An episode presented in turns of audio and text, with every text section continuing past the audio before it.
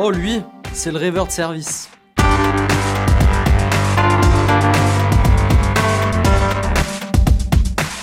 Je sais pas si euh, certains d'entre vous êtes comme moi, mais quand j'étais euh, petit, euh, j'étais un peu celui de, la famille qu'on appelait le, rêveur de service. Ou, l'artiste si vous voulez, lui, c'est l'artiste. Peut-être certains d'entre vous se reconnaissent. Et quelque part, euh, au-delà de l'aspect être dans la lune, etc., euh, et puis le côté artiste ou autre, euh, il peut y avoir un certain mépris derrière ces paroles. Et à force de les entendre, on peut, vraiment se l'approprier et se dire, oh bah finalement, voilà, moi je suis quelqu'un qui fait pas attention aux choses, et puis on, peut vite se, se dévaloriser.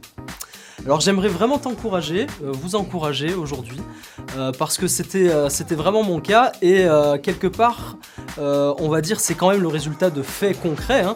Je perdais toujours tout, et ça c'est quelque chose qui n'a pas changé, euh, puisque encore aujourd'hui, je, perds mes clés, je perds mon téléphone, je repense à, des exemples dans les toilettes ou au resto, ça m'arrive plein de fois encore aujourd'hui de malheureusement laisser mon téléphone.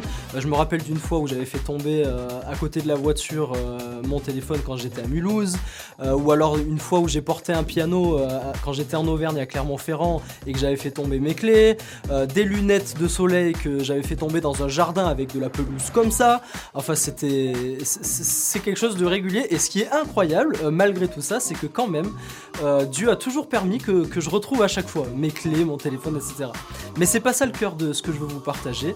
Ce que je veux vous dire, c'est que il faut vraiment pas vous décourager ou vous dévaloriser si c'est un peu l'image qu'on a de vous, l'étiquette qui, qui est là sur vous.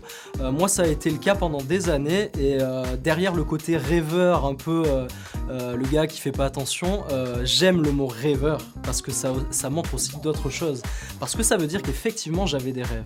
Et un des rêves fondamentaux, euh, alors ça va vous paraître peut-être très spirituel, mais c'était vraiment que notre pays de France, puisque j'habite en France, euh, se tourne vers Jésus et qu'il y ait des milliers de gens euh, pour qui euh, leur vie soit vraiment transformée par Dieu, parce que Dieu est capable de changer des vies de manière radicale.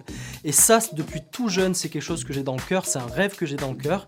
Et en fait, en, m'accrochant à ce rêve, malgré mes défauts, Dieu a permis que je puisse travailler euh, pour amener quelque part, amener ça.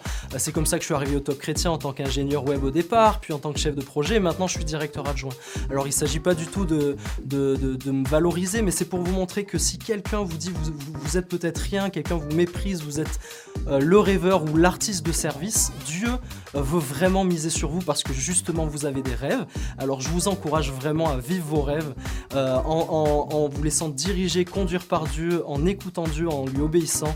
Vous allez voir euh, les rêves qu'il a mis dans votre cœur vont s'accomplir et vous allez vivre des choses extraordinaires. Alors, c'était bien? Bah, abonne-toi.